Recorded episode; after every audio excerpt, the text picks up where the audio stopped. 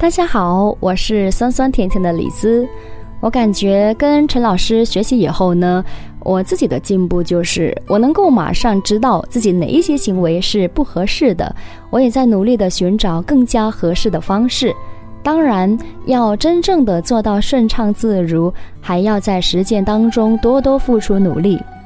那么接下来呢，在今天节目当中，想跟大家分享一下，就是在国庆过后发生的一件小事情。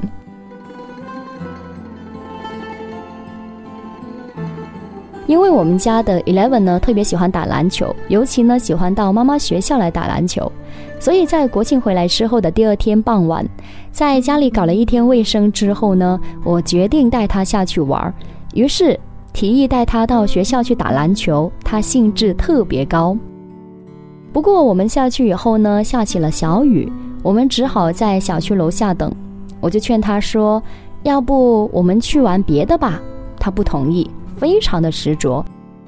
后来我们等了大约有半个小时，雨呢真的停了，他就很开心的跟我说：“妈妈，雨停了，去学校打篮球吧。”不忍心扫他的兴，只好跟他去学校了。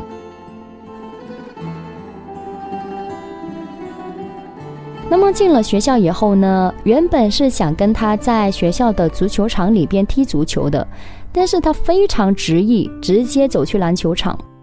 初中生的篮球架大概也有两米多吧，而 Eleven 呢，拿着他的篮球使劲的往上扔。虽然他三岁不到，可是我觉得他扔的球已经能够碰到篮球架的网了。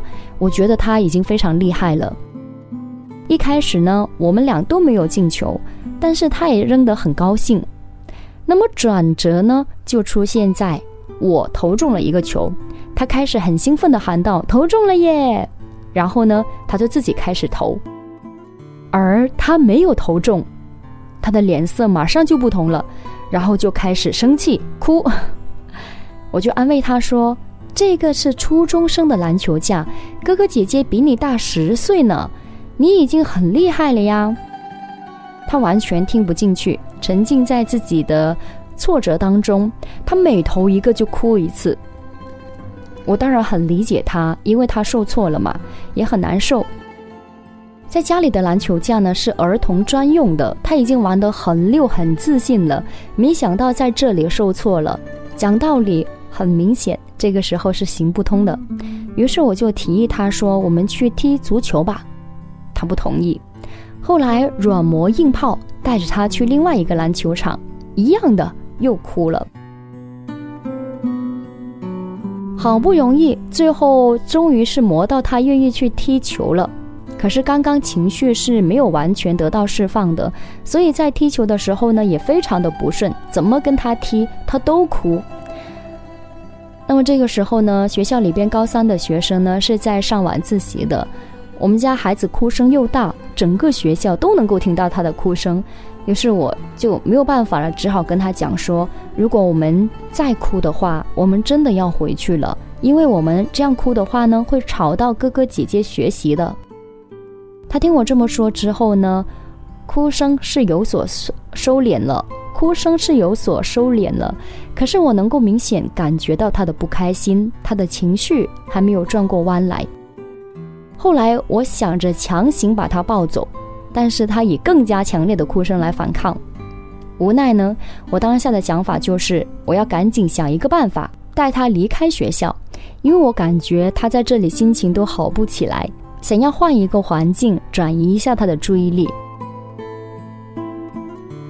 于是我就跟他说：“妈妈带你到对面的小学去看看吧。”然后他竟然同意了，他愿意跟我出来了。我就如释重负，深呼一口气。那么一路上呢，我无声的带着他走出校门，过了马路。其实我这个时候想跟他好好聊一聊。但是他好像听不进去。后来新的转机就是，我突然间想到了陈老师在课堂上讲大宝魔法橡皮筋的故事，于是我有了灵感。我说：“Eleven 好喜欢到妈妈学校打篮球，对不对？”“是，是啊，妈妈看得出来呢。”“那妈妈给你找一双魔法鞋吧，穿上这双鞋子的话呢，你就可以像妈妈这么高了，然后也可以投中了，然后也可以投篮投中了，好不好？好，他终于笑了，然后我们就手牵手一路去找魔法鞋，一路回家。谁也没有想到，事情就这么被一双魔法鞋给解决了。但是呢，嗯，从此我自己也会多留一个心眼，就是不太敢轻易带他到学校来，因为他是那么的喜欢打篮球。那么这个时候带他来，他一定会很受挫。这个阶段他的自控能力啊、情绪调整能力都非常的有限，一定又会发生很多的不愉快。所以呢，为了减少这样不愉快的体验呢，我只好暂时在他还够不着篮球架的时候，少一点带他来。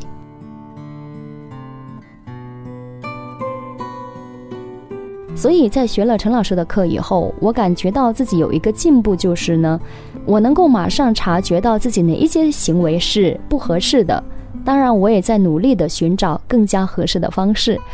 只是呢，这个由不合适到合适，如何做的，如何转换的更加自然的话呢，还有赖于今后的多多实践。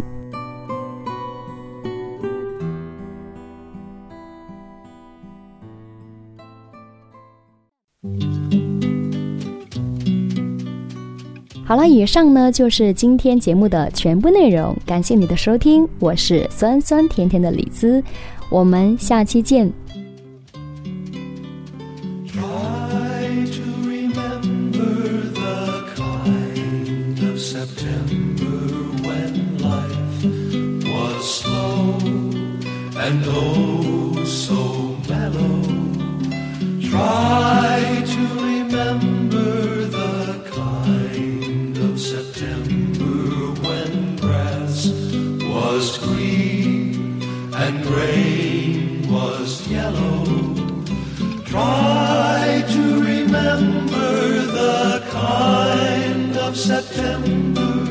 when you were a tender and callow fellow.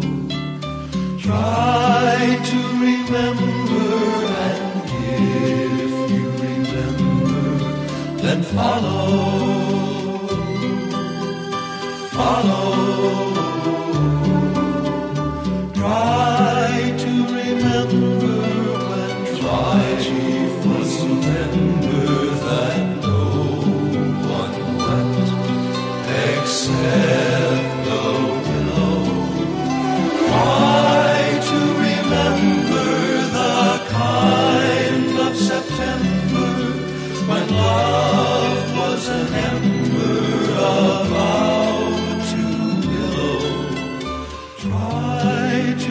remember and leave.